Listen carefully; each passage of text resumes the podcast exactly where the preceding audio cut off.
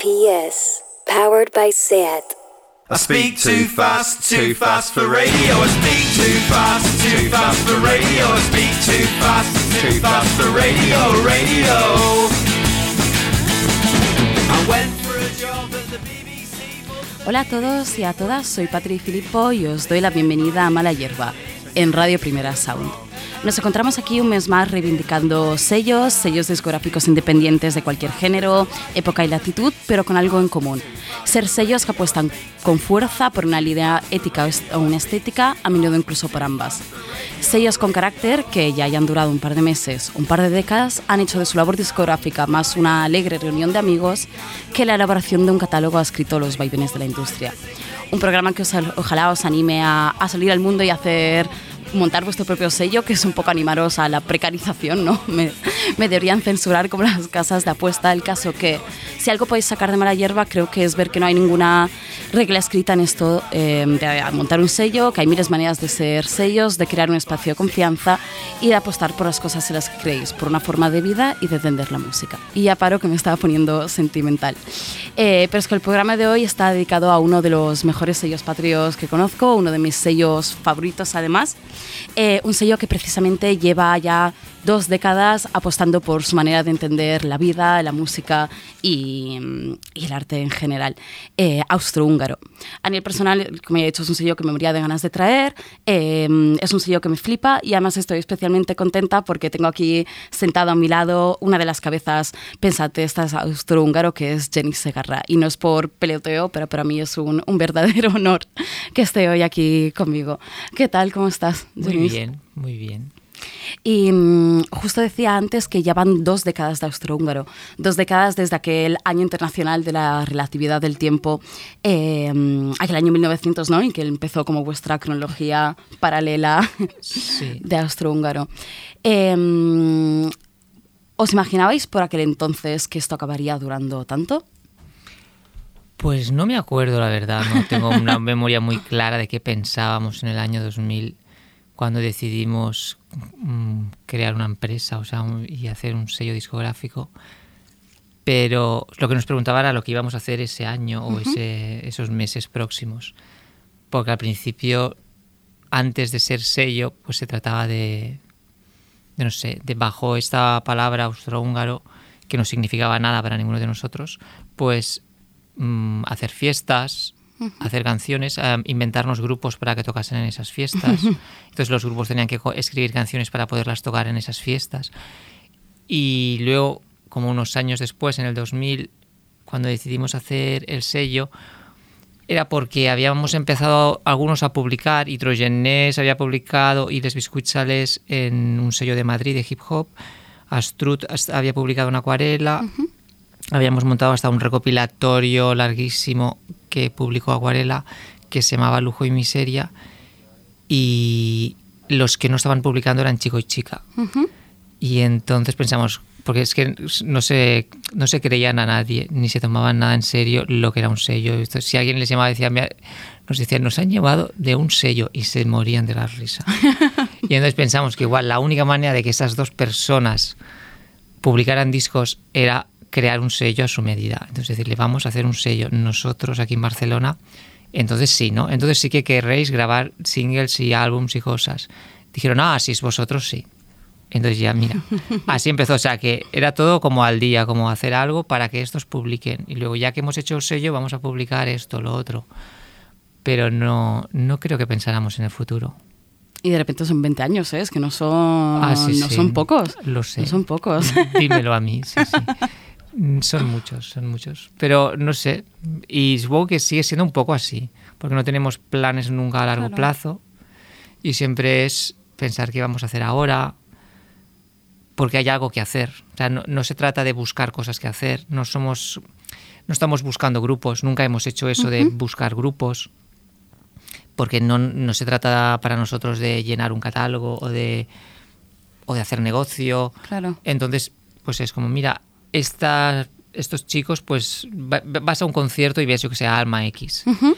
Y te mueres de la risa. Y además, el, en los conciertos que hacían por aquel entonces, pues eran como, no sé, como una sesión. O sea, las canciones no se interrumpían y era como un musicón que sonaba sin parar y en medio te soltaban todas esas canciones absurdas. Y, dije, y les, pues, al acabar el concierto les dijimos, oye, ¿por qué no grabáis esto tal cual? Y sacamos un disco. No te- así de, para nosotros Claro. era así de sencillo. Esto que acabáis de hacer y lo publicamos. Y luego no, pues claro, eso nunca funciona porque cada uno quiere grabar sus discos en un estudio, a su manera, con sus mezclas y con sus cosas. Pero bueno, o sea, que siempre era como, y sigue siendo, cuando te encuentras algo y dices, oye, esto, como lo de chico y chica, esto hay que sacarlo para adelante, pues la, lo último pues es masio- masonería, el grupo de Sonia, de, de Babatopo, pues que en, en eventos así, pues la, le hemos visto tocar sus canciones así en solitario. Pero luego ves que eso no va a ninguna parte, ni yo no sé. La gente dice, oye, Sonia, pues haz algo, no sé, pues grábalas, o yo qué sé, si necesitas ayuda, aquí estamos. Y lo mismo mm, le proponemos pues, a toda la a gente que nos, que nos tropezamos y que nos gusta, como también se lo hemos propuesto a Elsa de Alfonso, porque ya va, pues, va actuando de aquí para allí, pero ¿dó- ¿dónde está esa carrera? Esa carrera de. Elsa de Alfonso que todos queremos. Pues intentar tirar de, de- bueno, cuando creemos que alguien lo necesita, porque cuando ya es un grupo que ya ensaya, que ya tiene su manager, que ya tiene sus camisetas de grupo y todo, pues no nos Claro, necesitan, ya claro. que se- está muy bien que se espabilen. Y nos gusta mucho ser público de grupos sin tener nada que ver, ni no ten- sin tener que hacer de jefes ni de nada. disfrutar un poco, Sí. ¿no? Pues si te parece, justo nombrabas ahora el recopilatorio Lujo y Miseria, que primero editó Acuarela y luego reeditasteis una versión ampliada Sí. vosotros en el 2006. Pues si te parece, vamos a empezar por ahí, al menos musicalmente, el programa de hoy, eh, con Todo es Lounge, Mi vida es Lynch, de Stardew. Sí. Eh, vamos a escucharla.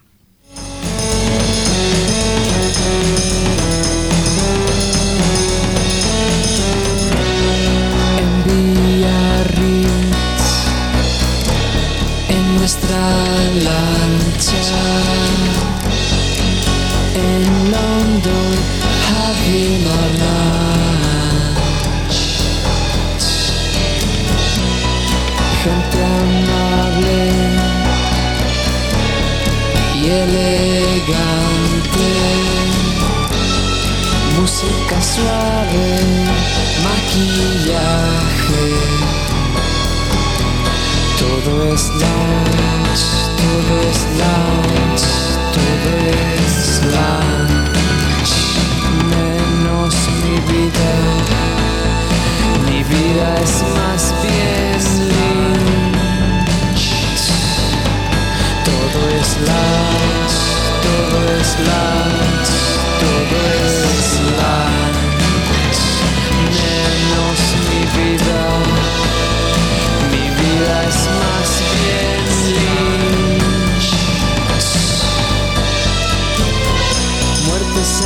familia, polvo en las estanterías, cicatrices que maquillar, un pasado que ocultar. Todo es lounge, todo es lounge, todo es lounge. Menos mi vida, mi vida es más bien lynch. Todo es lounge, todo es lounge, todo es lounge.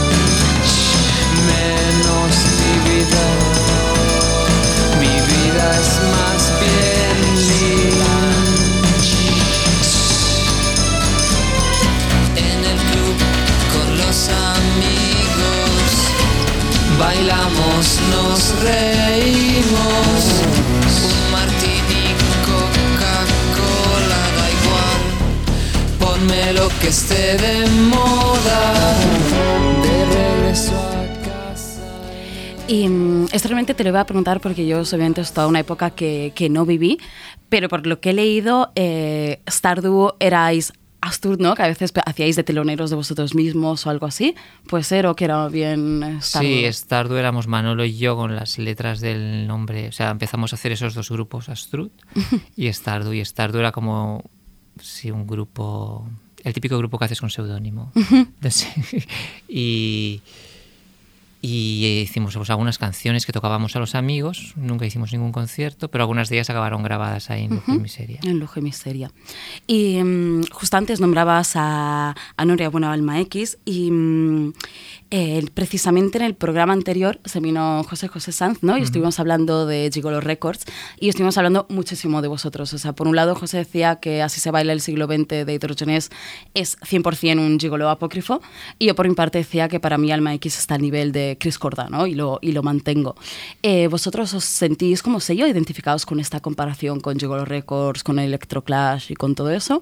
¿O son cosas de fans que nos rayamos? No, yo recuerdo en la época que sí que nos parecía como muy divertido y muy excitante esa... O sea, de Chris Corda éramos muy fans. Uh -huh. Y vino a Barcelona um, porque en una exposición colectiva que se llamaba Transsexual Express tenía unas piezas allí expuestas y la conocimos y nos manifestamos y todo eso con ella.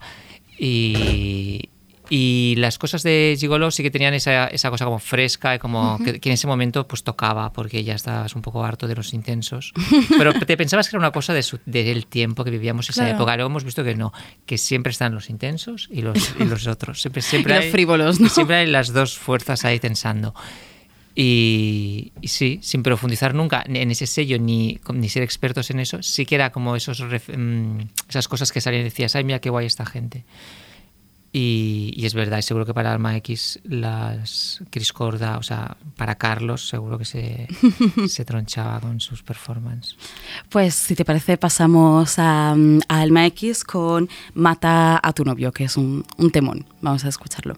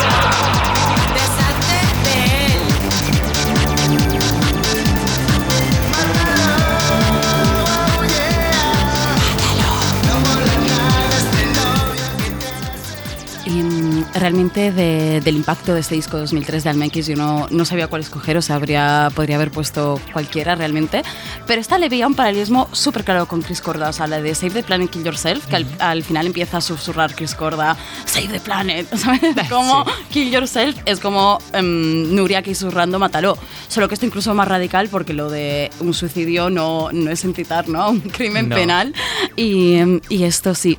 Y podría haber puesto perfectamente Sonar también, a la de No vayas al Sonar, ¿no?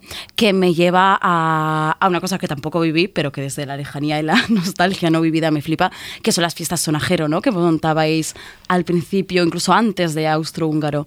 Sí, eso es lo primero que hicimos, pues organizar fiestas. Nos, reun- nos encontramos como, qué sé, ocho, que éramos ocho personas, nueve, que nos aburríamos. ¿No? Empieza todo así. O sea, Barcelona a finales de Sí. los 90 era un coñazo. Bueno, yo creo que hay un momento que, que te aburres. No sé, y nos queríamos divertir y nos aburríamos. Y, y nos inventamos eso, que, o sea, decidimos que, que el sonar era todo disc jockeys y era una cosa pues que no, que lo que tenía que ser que tenía que volver las canciones con letra, los conciertos y no las pinchadas y todo, era como una cosa así ideológica que teníamos. Y nuestras fiestas no había disc jockeys, entonces la gente tenía que traer discos si querían que sonaran. Eso, hubo problemas porque desaparecían Sí, discos. o sea, leí. Pero, pero bueno, pero funcionaron como dos, tres años, fue muy bien. Entonces nos inventábamos grupos para que tocaran esas fiestas y las sesiones era que la gente traía discos y así. Y luego ya pues hicimos todo tipo de fiestas distintas, de primavera, de Sí, había la, la enamorados. fiesta tapadera o la fiesta esa, ¿cómo se llama? Eh, Fiesta fin de año, despedida de soltera, una que Sí. trataste de recopilar como todas las fiestas, ¿no? Sí, las sí, celebraciones. Y- La de Madonna también. Sí.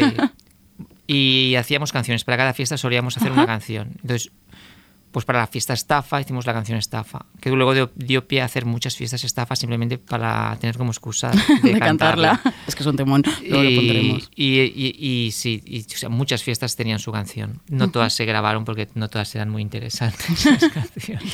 Pero con esto debo decir, o sea, yo creo, me parece súper encomiable la labor que hacéis de archivo también en vuestra web. Es decir, está al alcance de todo el mundo. Yo toda esta información la he recibido, pues guardáis todos, ¿no? Las fotos, hay fotos de las fiestas, el folleto, eh, que si una especie de descripción de la noche anterior que hiciste. O sea, hacéis muchísimo labor, labor de recopilación y de que esté disponible para todo el mundo. Sí, eso lo hicimos hace mucho, hace como 15 años. O sea, en 2002 o así, creo que me puse a. antes, eh, hacer la web. Y entonces, que, para llenarla de contenido, mi, mi obsesión era que la web tuviese contenidos. Y Entonces, Claro.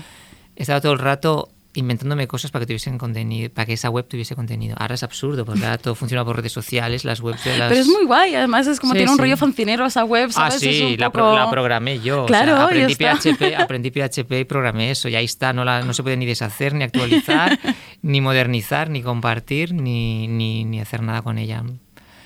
Y esa es, esa es. Y te voy a preguntar, ¿y de todas estas fiestas que montasteis, hay alguna anécdota o algún momento así que recuerdes con especial cariño de las fiestas sonajero, las tapaderas, las, todos estos fiestones? Hombre, yo las que más recuerdo son las fiestas cuando coincidían, cuando venía a tocar Chico y Chica a Barcelona, hacíamos una fiesta para que coincidiese. Y entonces tener a toda esa gente que venía de Bilbao, a ellos dos, a su trupe, a sus Muy hardcore, amigos ¿no? sueltos en, una, en un bar como el Astin, que era así pequeñito y muy, muy intenso así. Y entonces esas son las que más, la que más recuerdo son las que estaban Chico y Chica y su entourage aquí en Barcelona. Qué guay. Y, mm, pero no todo ha sido humor e irreverencia nuestro húngaro. Tampoco digo que habéis hecho cosas más serias, porque yo creo que el humor es una cosa muy seria, ¿no? Pero también habéis editado cosas más de pop tradicional, entre comillas, pero así decirlo, el que sería, ¿no? Este sentimentalismo, esta intimidad, como es Lidia Damunt, ¿no? Antes Hello Cuca y luego Lidia Damunt en vuestro catálogo. Sí, nos gusta pensar que no hay ninguna línea estética. O sea, que las cosas que, que decidimos publicar, el por qué siempre son, responde a motivos que no son. Porque, porque al principio decían, ah, sí, es un sello, se de- hacen mm, pop electrónico. Claro. Pero decías, pues no, no es, es- Igual habíamos sacado solo, y además hacíamos nosotros mismos la broma de que ah, iba a ser un sello donde solo habría dúos de pop electrónico. Porque es que parecía de risa, pero siempre se, repet- se repetía parejas haciendo pop electrónico. Y, eh, y entonces nos gusta mucho mm, cuando se da de poder hacer otra cosa, como con, con Hero Kuka con Lidia Damun, porque realmente a nosotros me gusta igual una canción que, si, que, que, que, que se haya grabado con guitarras que se haya grabado con, Claro. con otro instrumento. Y que lo que importa no es eso.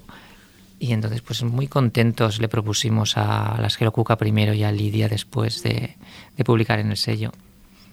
Y, mm, y es la próxima canción que vamos a escuchar, que es ah, Somos Islas Mágicas de Lidia de Moon, del disco que sacó en 2012.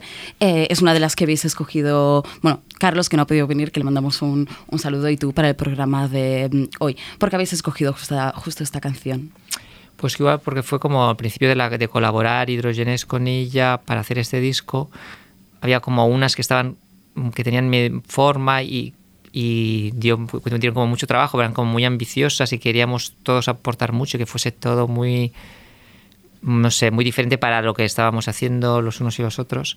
Y entonces había dos, la de Vigilar Fuego y Islas Mágicas, que eran o sea, que pusimos ahí mogollón de cosas que igual quizá demasiadas. Y, y quizá por eso tenemos ese fetiche por esa canción. Pues vamos a escucharla, si te parece. Esto es Somos Islas Mágicas de Lidia Amont de 2012.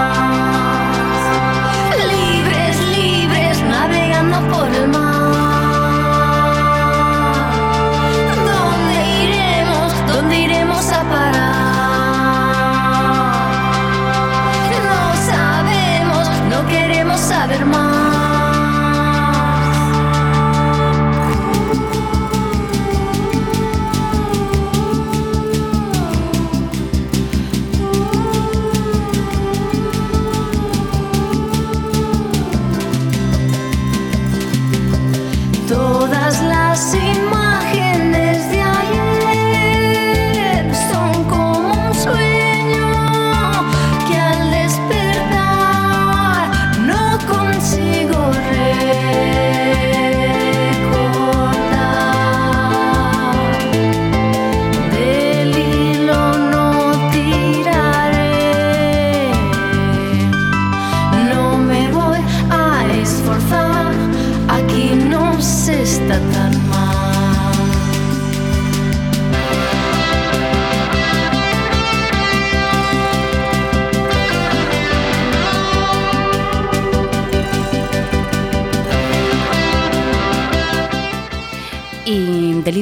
pasamos a una de las cosas ah, quizás más olvidadas, o que a mí me parecen que están menos recalcadas cuando hablas de austrohúngaro, que son eh, Manos de Santo, que a mí es un grupo que, que me flipa, ¿no? Esos dos discos que, mm, que sacaron el folclore cada uno en 2003 y el segundo. Em, no lo sé, no han vuelto realmente a sacar mucho más, ¿no? No, el grupo desapareció Claro. y pues la verdad es que sí que en, en esa época como de, de tener como de repente parecía que estuviésemos fichando grupos porque, porque estábamos sacando discos sin parar y hubo como unos años así de, Un saca- boom, ¿no? de publicar muchos discos que es por la casualidad igual que hay otros años que hemos publicado cero discos y no es por ninguna crisis sino es porque no, casualmente ninguno de los grupos que conocemos Ya. estaba componiendo pero sí Mano de Santo fueron muy muy importantes o sea por las personas pues, les cómo las conocimos y mm, de hecho ellos lo que nos enviaron nos enviaban como playlists o sea como CDs con música que les gustaba y entonces nos enteramos que hacían música no solo seleccionaban, sino que hacían música. Dijimos, envíanos la música que hacéis, ¿no? ¿No? Pues entonces nos mandaron la música que hacían y su, el grupo que ellos hacían se llamaba Lunes de Agua y era como más tristón. Y también hacemos una cosa con otro nombre que es esto de mano, que de mano de santo. Y dijimos, ah, no, esto de mano de santo es lo que, es lo que queremos. Y, y no sé, estuvo muy bien los dos, los dos discos. Y yo aprendí mucho grabando esos discos, porque yo no, no he estudiado nunca sonido, ni producción, ni en eso. Y entonces igual fue las, de las primeras veces que yo trabajaba para realmente para gente, para canciones que en las que yo no había hecho nada, yo no había participado, que era como hacer de productor, de ingeniero de sonido para otros, para otros y aprendí mucho haciendo esos discos. Qué guay. Pues vamos a escuchar, realmente podría haber escogido aquí también cualquiera, o sea, esto parece que lo digo por decir, pero es que me gusta mucho.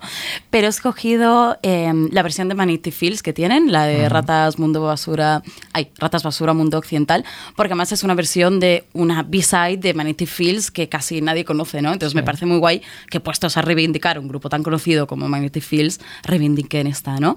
Y si parece la escuchamos y, y luego la comentamos. Estos son Manos de Santo, Ratas Basura Mundo Occidental. Yo nunca había estado en un sitio peor, mal ventilado y sin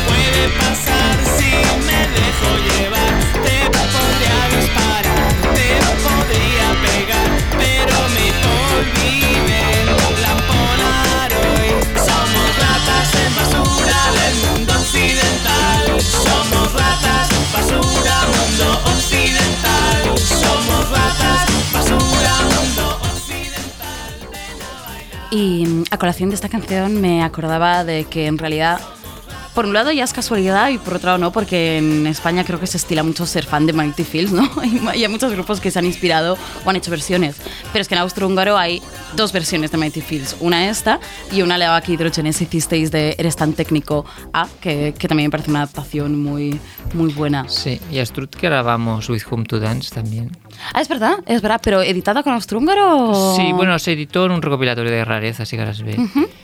Y sí, pues eso es un grupo que, que nos dio a todos muy fuerte Sí. en- cuando salió, cuando apareció ese grupo lo descubrimos. Yo creo que la primera vez que yo hablé con Carlos, en una fiesta en el Apolo, él me estaba contando que acababa de venir de Londres y había visto los Magnetic Fields en directo. O sea, creo que fue nuestra primera conversación. Ay, qué guay.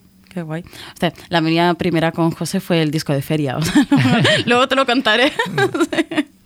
o sea que hay ahí una, una unión. Y, y a decir, y sobre todo creo que algo, cambiando un poco así de tema, creo que algo que ha caracterizado siempre a Austrohúngaro es este posicionamiento, no sé si consciente o no, querido o no, pero un poco antiprensa, antiindustria, ¿no? O sea, pienso sobre todo en la próxima canción que vamos a escuchar, que ahora la escucharemos, que es Estafa, ¿no? Pero siempre os habéis reído un poquito de, de toda esta industria, ¿no? De, Sí, musical. bueno, es que yo qué sé, no sé. Es risible de por sí, ¿cómo no? Sí, es risible. Pero también, una- por ejemplo, estafa sirve para reírse de las cosas y para reírse de la gente que está quejándose Que de, que las, las cosas. cosas. O sea, siempre está muy bien que las canciones se puedan usar para, Claro. para todo. Y sí, sí, o sea, no, no, no es que nos planteáramos hacer un sello ni tener un discurso. Aunque sí, aunque sí, la verdad es que estoy mintiendo, porque lo que más nos importaba al principio era llevar la contraria, Claro. hacer el sonajero para llevar la contraria al sonar, llevar siempre la contraria a todo lo que se pusiera de moda. Entonces, Claro. si algo se ponía de moda, nosotros este, teníamos como prohibido, no hacía falta ni hablarlo, es- es- es- era obvio que eso no lo íbamos a hacer ninguno de nosotros, porque es lo que se estaba haciendo. Y, y no sé por qué es así, y, y- y igual ya no somos tan así. Igual ya no somos tan así. Bueno, quizás ya no es necesario, no sé si ahora se han diversificado quizás tanto las propuestas, ¿no? Que ya no hay solo como una corriente mayoritaria sí, sí. y una corriente Sí, sí. contra Sí, sí, corriente, sí, sí. Eso- por, eso es por decirlo. Pero bueno, sí que es una buena manera y se lo recomiendo a toda gente que haga cosas, que es no hacer las cosas que hagan los demás. Claro. O ya te obliga a inventarte otras cosas que hacer o a buscar otros recursos. Entonces, si, si todo el mundo está usando ese patrón de, de hi-hats redoblados desde hace seis años, pues es, es obvio que no lo puedes hacer. Y así. Sí, sí. Pues sí, si te parece, escuchamos Estafa, que es una canción coral. Está la versión karaoke también, o sea, que animo a la gente que nos escucha luego Claro, porque la- es, la, es la que poníamos en las fiestas, Exacto. invitábamos a la gente que cogiera el micro y, y fuera añadiendo cosas de las que se quejaba. Pues, pues a escucharla y a cantarla. Esto es Estafa de Austrohúngaro.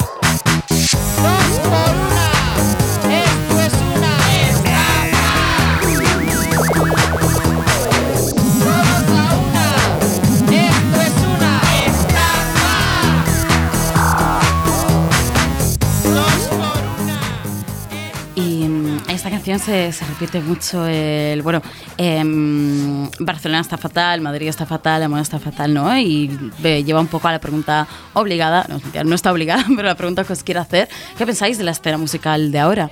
¿No? Esto era 2001, 20 años después, ¿cómo veis? ¿Es- ¿Sigue siendo una estafa? Todo. Pues no sé, hay muchas cosas que nos gustan y, y nos da envidia que la, la gente muy joven se pone a hacer cosas con mucha frescura. O sea, es como. Es como. Es, no sé explicarlo. Pero me, me resulta extraño y me da mucha envidia cómo la gente ahora sale y hace sus cosas. Es una mezcla de intentar hacerlo, o sea, ser pro de alguna manera, pero haciendo cosas súper frescas, súper que parece que lo hagan descuidadamente, obviamente no. Claro. Y sí, me, me parece que está muy bien. Yo, la verdad, sí, siento envidia.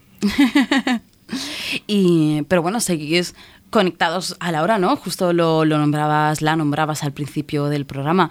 Eh, Masionería, ¿no? Ese, ese proyecto que es de lo más reciente que habéis sacado. Yo creo que la canción que vamos a escuchar es de 2019, si no me equivoco, ¿no? La de Sí. Tengo tu número Sí, hace unos, un folio. La, sacamos hace unos meses, pues eso, porque la íbamos, cuando actuaba Sonia, pues la íbamos a verla y decíamos que canciones más bonitas canta, porque son superguay. súper bonitas. Y, pero es todo como un desastre, es como, a ver, ponte... Te pon- salía tu neura productor. Claro, ¿no? mi neura de productor y de, y de ya de padre, porque o sea, ya me, es que me llevo 20 años con, con Sonia. Y es como, a ver, Sonia, pues un poco centrarse, vamos a grabar esto bonito para que se oiga lo bonita que es la canción, vamos a ver que sea lo... Y ya, si te apetece lo hacemos. Y dijo, sí, sí, sí, por favor. Y en eso estamos, empezamos a grabar tres canciones, la primera que sacamos fue esta, ahora mismo estamos terminando la segunda, que saldrá ahora en marzo, y tenemos otra medio grabada y ella sigue componiendo. Y es como un proyecto así sin meta, sin álbum que, Claro. al que llegar ni nada, sino iba a preguntar. ir, ha- ir haciendo cosas con, con Sonia, las canciones que ya tiene hechas, que ha tocado en directo o las que se le vayan ocurriendo, irles dando forma y sacarlas bajo la bajo austrohúngaro. Bajo un dominio pues vamos a escuchar, vamos a escuchar. Tengo tu número apuntado en un folio que suena así.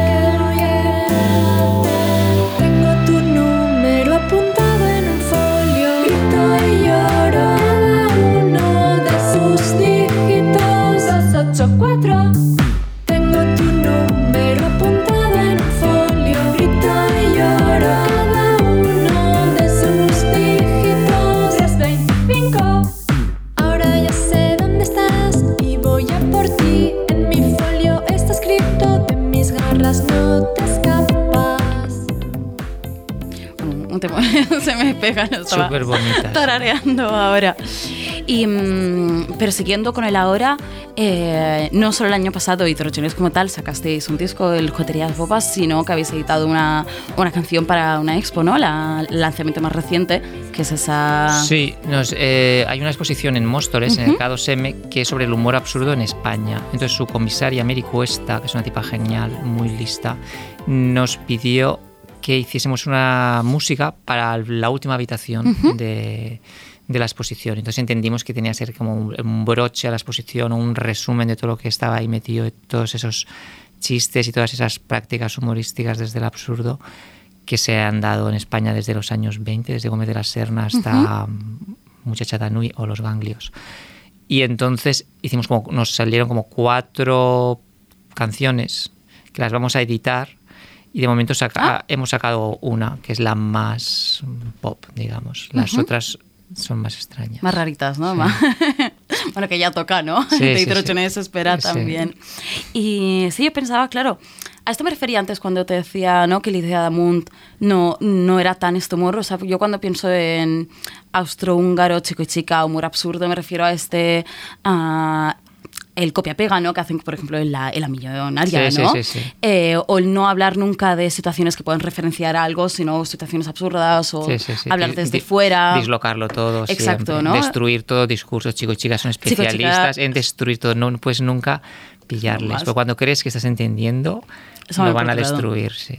Y eh, yo creo que es el... O sea, me hace mucha gracia muchos, muchos grupos de austrohúngaro, pero con chico y chica me ha pasado de reírme en voz alta por la calle. o sea, A todos nos ha pasado, juro, y en me el metro, sí, sí. Pero con cosas tan tontas como la de los chicos de Arnedo, ¿no? Que hizo una cosa muy sencilla. Por el pelo Sí. no me pases más los dedos, no me pases Eso. más los dedos por el pelo. Yo me, me meo de risa. Es el último verano que vengo. Exacto, y ya está. y Sí, con sí. eso, y Es la voz drama, de Alicia, que es maravillosa. Sí, sí, sí, eso sí que nos fascinó. O sea, cuando conocimos a Chico y Chica, esas maquetas que corrían, no sé cómo nos llegó a nosotros, pero corría su maqueta que se llamaba Canciones, Sí, con la ¿no? S apóstrofe. Y nos quedamos súper fascinados. Y les- cuando les conocimos y nos enviaron más canciones porque les gustó lo que hacíamos nosotros y les convencimos para que se añadieran a Lujo y Miseria. Entonces era el el único grupo que no éramos nosotros, Claro. la pandilla esta de Barcelona, eran ellos que desde Bilbao nos enviaban canciones. Y siempre ha estado ahí esa fascinación. Y, te- y tenemos buenas noticias porque si no nos mienten, Bombazo. si no nos mienten, están preparando canciones nuevas para este 2020. Van a publicar algo. Ya en 2020, o sea, en 2020 saldría. Sí, algo sí. No, un al- no sé si un álbum, pero ellos están no solo trabajando, sino ya cerrando trabajo. Porque trabajando siempre están. Tú les preguntas y siempre están haciendo canciones. Sino que nos han dicho que ya están cerrando cosas. Bien, bien. Ay, pues qué guay. Yo me muero de ganas además de volver a verles. Y es que el otro día repasaba su web también, ¿no? Y su universo. o sea, y me, me meaba de risa con lo de Euskaldime, que es una cosa muy, muy, Euskaldime, muy que es... sencilla, es, eh, pero está como empresa de branding falsa, ¿no? Sí, De, sí, sí. De de- te ponen nombre a, a lo que tú digas. Lo que más me gustaba eran los cigarrillos reverends. Exacto. Que estuvieron a punto de llamar, ¿no? El estatus, Sí, el... reverends. Reverends. Y también había las bragas Galloper. O Garcilasa de la Vaga, que Sí. era una tienda. Lo más. Y luego también tenían las recetas de cocina Lincoln. Lincoln, Eso yo lloraba también. de la risa. Y, y yo presencié un- una, una receta. En un centro de arte en Donosti les llamaron para que hiciesen una receta Del Lincoln. Y entonces sirvieron tapas de yogur a la concurrencia. Tapas de yogur. Tiraron los yogures a la papelera y sirvieron las tapas para que las chupáramos. Es un universo maravilloso. Pues vamos a escucharles, después de tanto hablar de ellos. Esto es eh, Le Olé de Chico y Chica, del Status 2004.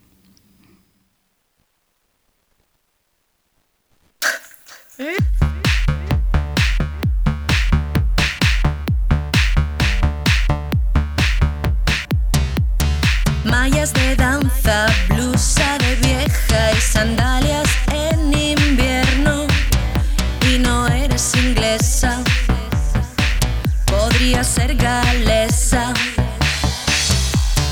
Ojos azules, boca pequeña y pelo peluca.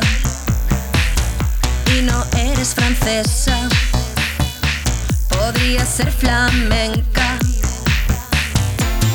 seas de donde seas, llamas la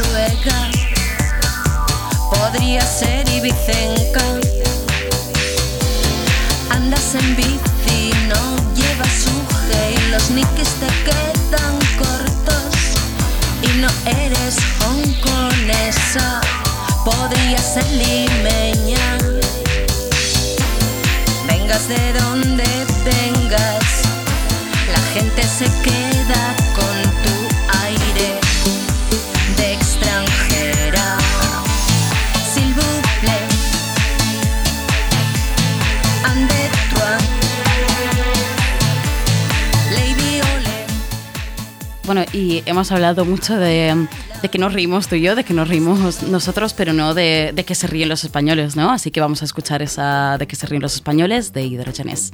que se ríen, de que se ríen los españoles, de que se ríen los españoles, de que se ríen, de que se ríen los españoles. ¿Por qué pisa usted al niño si señora.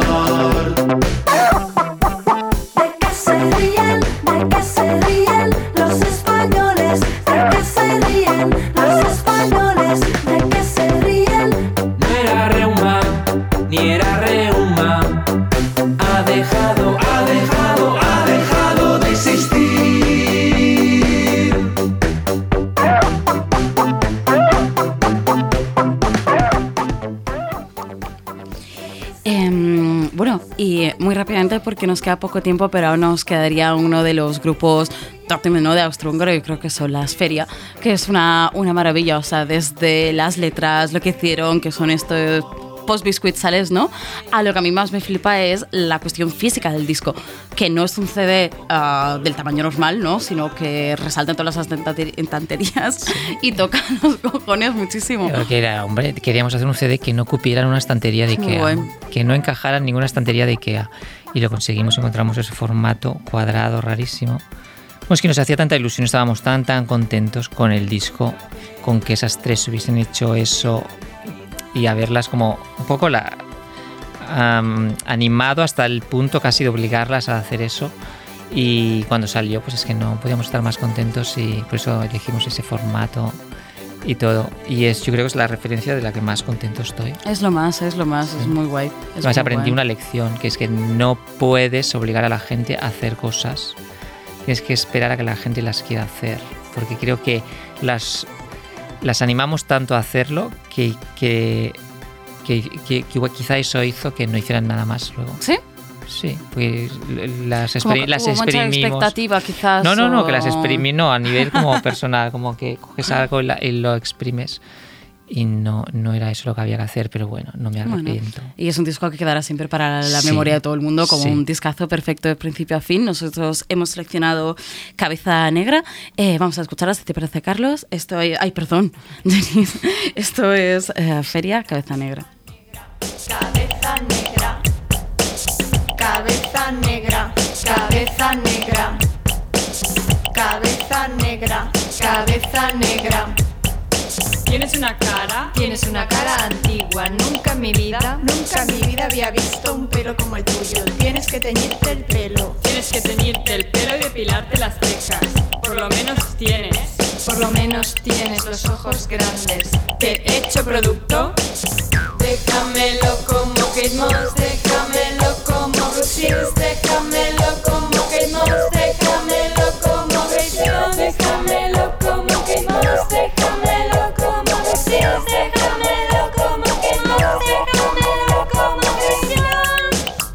es imposible. Cabeza negra, cabeza negra, cabeza negra, cabeza negra. Te he hecho producto, ponte un pañuelo. Ponte un pañuelo un gorro, no estoy diciendo. No estoy diciendo que tengas la cara fea. Tienes una cara.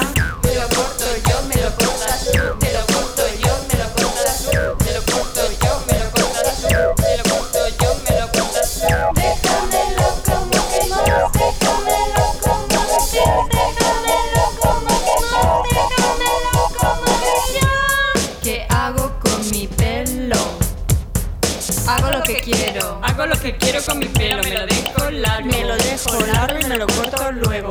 Me lo liso, me lo liso y me lo arrizo. Me lo liso, me lo arrizo y me lo plancho. Me lo liso, me lo arrizo, me lo plancho y me lo abrazo. Te lo cambio. La luna está creciendo.